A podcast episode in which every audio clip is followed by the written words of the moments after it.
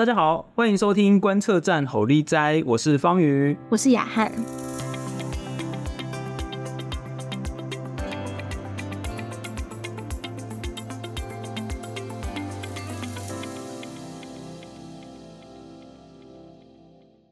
雅翰呢是我们的这个动物大学政治系的学生，他也是我们呃 US Taiwan Watch 的编辑助理。那么今天呢，我们两位呢要来为大家一起访问野岛刚先生。野岛先生您好，哎，大家好，我是野岛刚。哎，野岛先生呢，目前呃这个呃人在台湾哦，就是呃为了要宣传书吧哦，是不是请野岛先生先介绍一下您刚出版的这本书呢？好，谢谢。哎，这本是中国的呃字念啊，是一种呃我长期采访台湾与香港问题。那目前大家都会可能台湾的的朋友都知道，哎，台湾问题嘛，是变成是世界的关心的事情。所以是那按照我的经验，给日本的读者和台湾的读者知道，我们有一个方式，是通过台湾跟香港发生的事情，台湾的经验，就我们可以了解北京习近平的想法，特别如何。所以是我们通过台湾跟香港的经验，可以去了解我们世界，当然包括日本嘛，如何面对呃中国，如何面对就是我们这个中国的压力，或者是一些这个技术层面的或者经济层面的压力嘛。啊，那就因为这个问题是我们不只是台湾的问题，是世界非常重要的问题，所以是啊，可能是这这本是也是写给日本，同时是也可以写给包括台湾。也，看得懂中文的这个华人圈的那个读者，诶，这个这个我们的这个 podcast 这个节目叫做观测站吼力哉，说认识中国系列，刚好就跟您的书是一样的，就是我们要认识中国嘛，就是中国在想什么，中国的执念是什么，然后中国怎么看台湾，怎么看香港，然后怎么样跟他的邻国发展关系，所以这是一本非常重要的书。那这个请大家这个。呃，看一下，我们有看画面的这个听众观众朋友们可以看到我们这个书。那如果是听众朋友们的话呢，可以看这个参考这个连结区这样子。那这个雅翰是不是请你来问一下这个野岛先生这个问题？哦，就是我们今天很好奇，就是野岛先生是怎么做到这么多材料，然后这么快速的就可以写出这么多书？嗯、然后我们也很好奇，平常是不是给自己定定了非常严格的写作时程计划？嗯，这样。好，雅翰，谢谢你的提问了。这个问题是因为。啊，其实对我的写作来讲嘛，是一个蛮重要的一件事情，是呃生活规律啊。因为有人是写作是以为晚上很晚的时间是一直都写，写到早上能这样。但是我我这个方式我觉得不是很好的。我每天早上大概五点钟起床，然后呃大概呃先做早餐，然后就是一些呃整理一些东西，就六点开始。呃，到六点到应该是十一点或十二点嘛，五六个小时一直都写。那就这样的话，下午我做什么？收集资料，或是看资料，或是有时候就是跟交朋友，或是进行一些访谈。那晚上基本上我，我不做什么任何工作，吃饭喝酒就睡觉。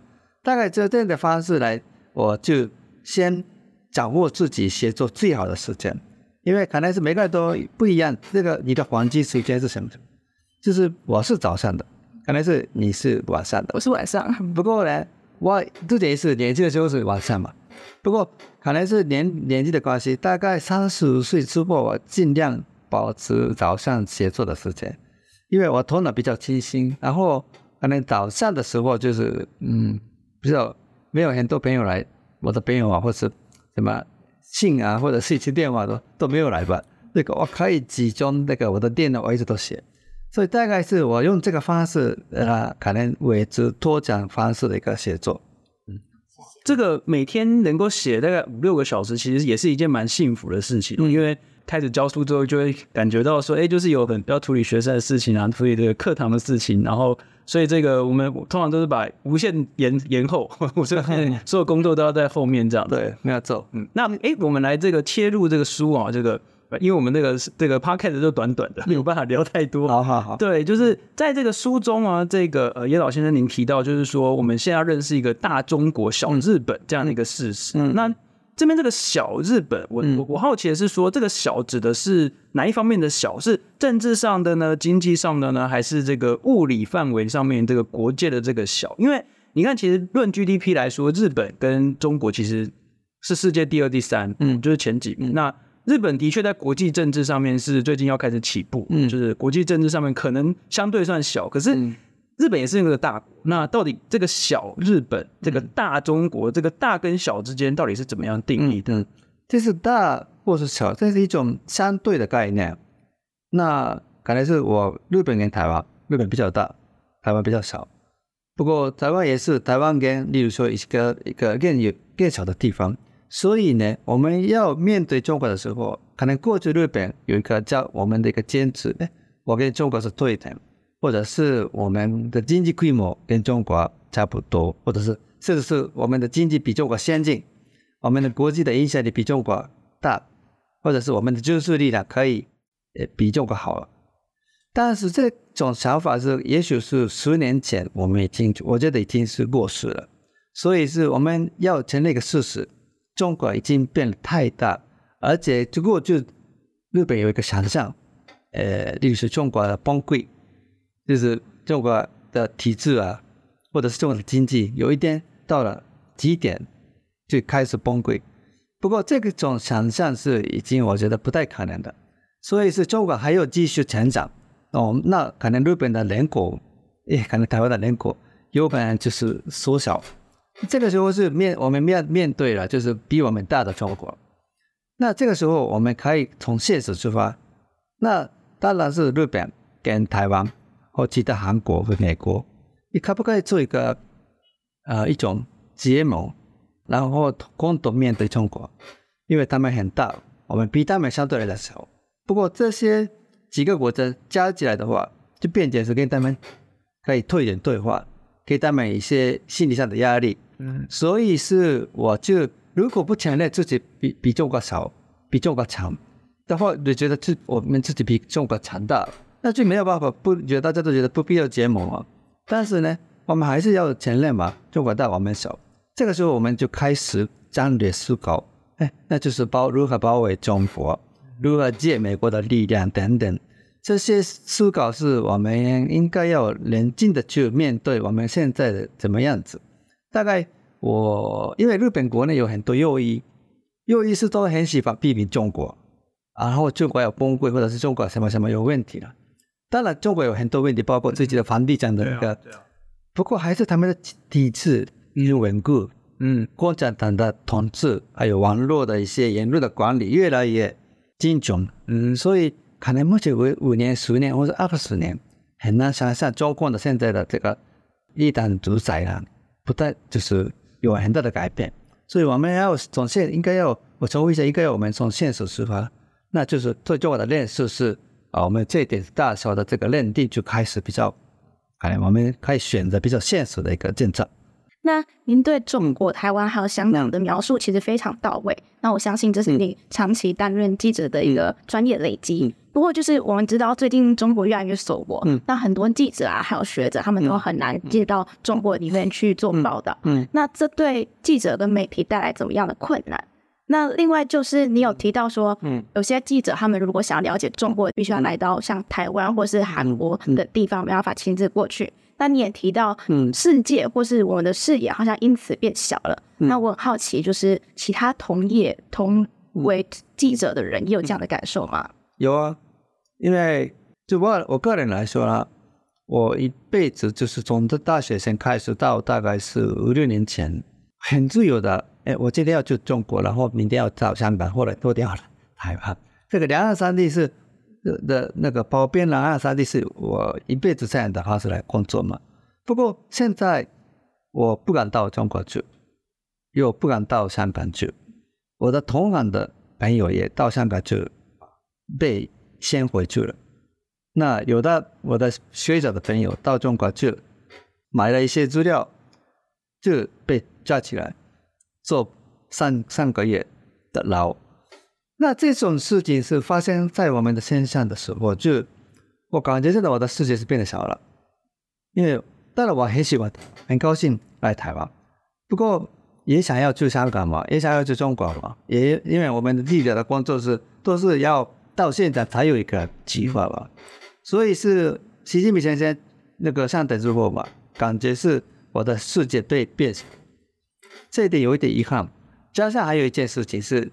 因为之前是好像两岸三地有有，好像过去有有有一种共同的一个语言，共同的一个呃生活圈，所以是香港人到香，台湾人到香港就会生活就很自由，很可以有一些放心的可以去。不过现在是，嗯，可能是好像我们之间有画了一条线，呃，因为我我在书里面也提到一个，嗯，就是新人家的一个看不到的海上的一个玻璃墙，玻璃墙，就是。香港跟台湾过去还是蛮密切的，尤其是学生运动那个太阳花跟呃雨伞运动的时候。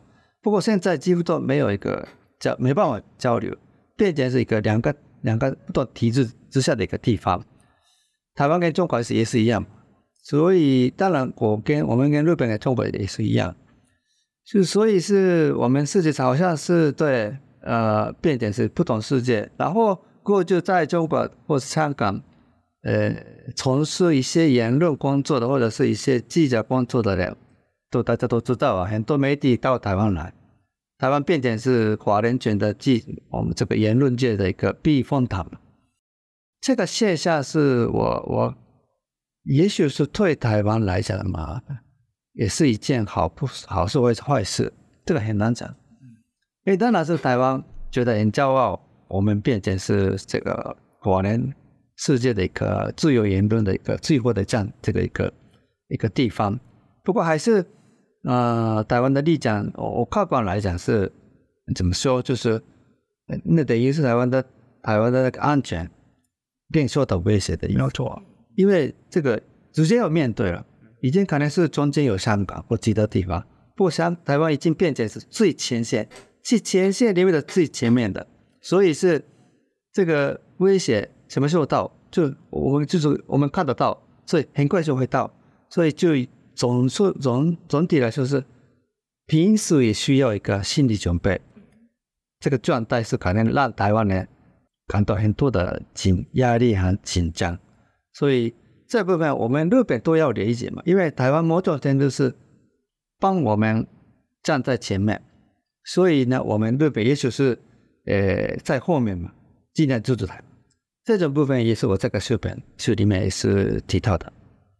嗯，没有错，这个现在这个国际的这个局势变化相当快哦。那我们常常开玩笑说，现在有两大加速师，一个是习总加速师，一个是普总加速师，一个是普丁，还 有这个习近平，他们快速的这个转变了这个国际局势。那我记得我我印象超级深刻，就是我在二零一六年，嗯，一七年左右，我我住在华府的时候，嗯，Washington D.C. 的时候，嗯，我就在某一个智库的场合就遇到了从中国逃难出来的国际记者，啊，就是日本的记者，嗯嗯，他们就说啊，现在就是扫荡外国媒体，然后。越来越锁国，然后越来越这个控制言论。嗯，那这个其实对全世界来说都很危险，因为中国如果不跟大家交流，大家其实不知道他们在想什么，中国也不知道我们在想什么，其他人在想什么。嗯，这其实是很危险的。那所以说，变成有越来越多人在台湾报道中国，我觉得这个对大家来说，不管是对记者来说，对于中国来说，其实都不是一件好事。对，对啊。那这个。中国的这个政治哦，就是越来越收缩在权力收缩在同一个人身上，其实也是越来越危险。所以说，我们必须要多了解中国。那这个，请大家继续收听我们的 podcast，然后看一下野岛先生的书，还有我们的呃过去的这些出版。嗯，那这个我们把这个视角哦，就是在扩大一些些。嗯，我们就是说，现在这个当美国跟中国的这个关系转变，嗯，然后这个刚才野岛先生提到说，其实就是一个呃，我们要呃。要要如何面对中国野心？这其实一开始就是日本的这个前首相安倍先生所提出来的嘛，就是要画一个印太战略，就把中国包围起来，就是要呃阻止它继续的扩张这样子。那在印太战略当中，有一个非常重要的一环，就是日本跟韩国的关系。那我想要特别的这个问一下野岛先生，就是说，哎，日韩关系最近有非常快速，嗯。非常幅度非常大的这个改变，嗯，这跟中国有直接的关系嘛？那到底日本国内是怎么样去看待说，嗯，诶，那日本跟韩国的关系在这么短时间内有快速的转变，那一般人能够理解吗？就是这个是一个很长远的，就是这个日本跟韩国关系不好，这是一个比较长远的事情。那我们要认识中国这件事情，对一般人来说，到底是怎么样理解？嗯嗯。其实韩国的变化，我们日本人某种程度觉得是有点不可思议的。嗯，因为之前是韩国的执政党在的都打日本，嗯，赚到票。他们在政治一个层面的一个力学嘛，你你你遇到一些问题的时候吧，变打日本，找回这个自主度自主率，或者是打选举时候嘛，双方都骂日本，那就民众啊。但是呢，还是有回到民意的部分。其实他像呃韩国的民众啊，并那没那么讨厌日本，有一些为运动层面的。或者是有一些政治思想比较强的人是啊，这次他们很喜欢攻击日本。不过还是我们民间交流很频繁，有点像对台湾跟日本一样，大家都去旅游啊，或是交交朋友啊。所以政治改变，就民意也会跟着政治改变。那我觉得韩国目前进行的是这样子，因为现在的韩国的总统是应该有考虑到美国的要求。还有整个的东亚地区的趋势，所以他们可能是自我检讨、反省过去有点太亲中或者是亲太法律的路线，这样的话就可能自己的未来嘛被中国利用，或者是跟北韩的关系来讲嘛不是非常好，因为它毕竟上面需要安全的保证，由美国来支持，所以他来下一个重要的新的判断，那是要改进日本关系。所以这一次日本福岛核电的处理水的问题，也，它虽然是民民意有一点就是反弹，但是政府是没有直接的批评，这一点是跟中国明显有个分割。这次我看得出来，中国期待韩国也跟他们站在同一个线，批评日本，攻击日本，甚至他们期待台湾也是一起批评日本。不过是实际上情况不会这样子，他们可能是他们是一种。嗯，这个也是很痛苦的一个外交经验了。那我觉得这个部分是已经经过习近平先生的主见，呃的时间，我们面对中国的改变，那就是某种程度我们跟中国太走得太近的话，就有可能有一点害到我们自己。这样的一个链是不只是日本、台湾或者韩国，应该现在都有的，所以比较容易我们组建一个。同一呃同一个战线，就是呃所谓的包围中国嘛，这个部分是已经开始进行往这个方向走了。我想要再问呃，嗯，应该是我们今天可能最后一个或最后两个问题，就是说我们呃在地理上我们不可能搬离现在这个位置啊，就是这个上天赋予我们的这个地理位置是这样，我们终究得跟中国交往。那在跟中国交往的时候，那我们是。呃，对于一般人来说，有什么样？嗯、呃，您您认为给一般人的这个态度，嗯，我们到底该怎么样面对中国这样的这个态度？嗯，是应该要把它当成敌人吗？还是把它当成怎么样的一个国家？还是就是哎，就是跟一般国家没什么两样？就是说，您认为，嗯，一般人要抱持怎么样的态度去看中国会比较好？嗯嗯，嗯，对了，我就解释，我们相信他们可以成为我们的好邻居。嗯，那好邻居就是你的美术可以不用说了。然后就是他们进来都没关系啊。不过呢，这个想法可能是习近平先生上台之前的想法。他上任之后，我们明显看得到他们的整体的国家利益，这个还有国家的方向，跟我们要的东西是不一样的。所以是我们还是要把门锁起来。不过邻居当然是对，不能搬家，有也没有办法搬家嘛。所以要打交道，要还是交流。然后面对面，有时候就是说，就好像哎，你好，你好，嗯，这你好，早安，也有一一很需要的，嗯哼，所以我觉得对话是蛮重要。那目前是台湾跟中国也是缺乏对对话，这是可能有一点危险，因为呃，对话的没有对话的机制，就万一发现一些问题的话，也没有办法沟通，那就双方的误会越来越大，引起是很危险的一个状态。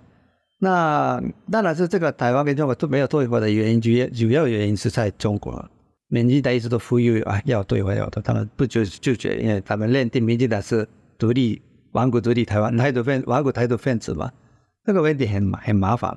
但是我们尽量，但是我们我日本跟中国对话的时候，我们应该要给他们提出一些意见，那就是说台湾问题你们要不要急着解决，千万不要用。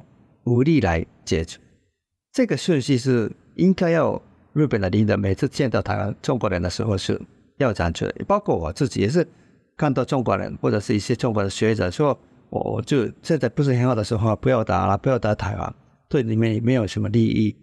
当然，我们没有办法改变他们的要统一台湾的一个这个执念了。对，这个我们没有办法改变。但是我们可以说服他们，就可能现在到未来十年、十五年，你们不用动武，你们要呃用和平的来态度来改变台湾的民意，这是你们的一个最好的一个途径。当然，我相信台湾人的民意就不太会改变了，可能台湾人永远是选择，呃，就是我们跟中国不一样。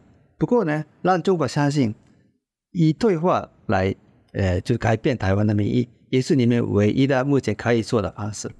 这样的话，我们可以赚到时间了。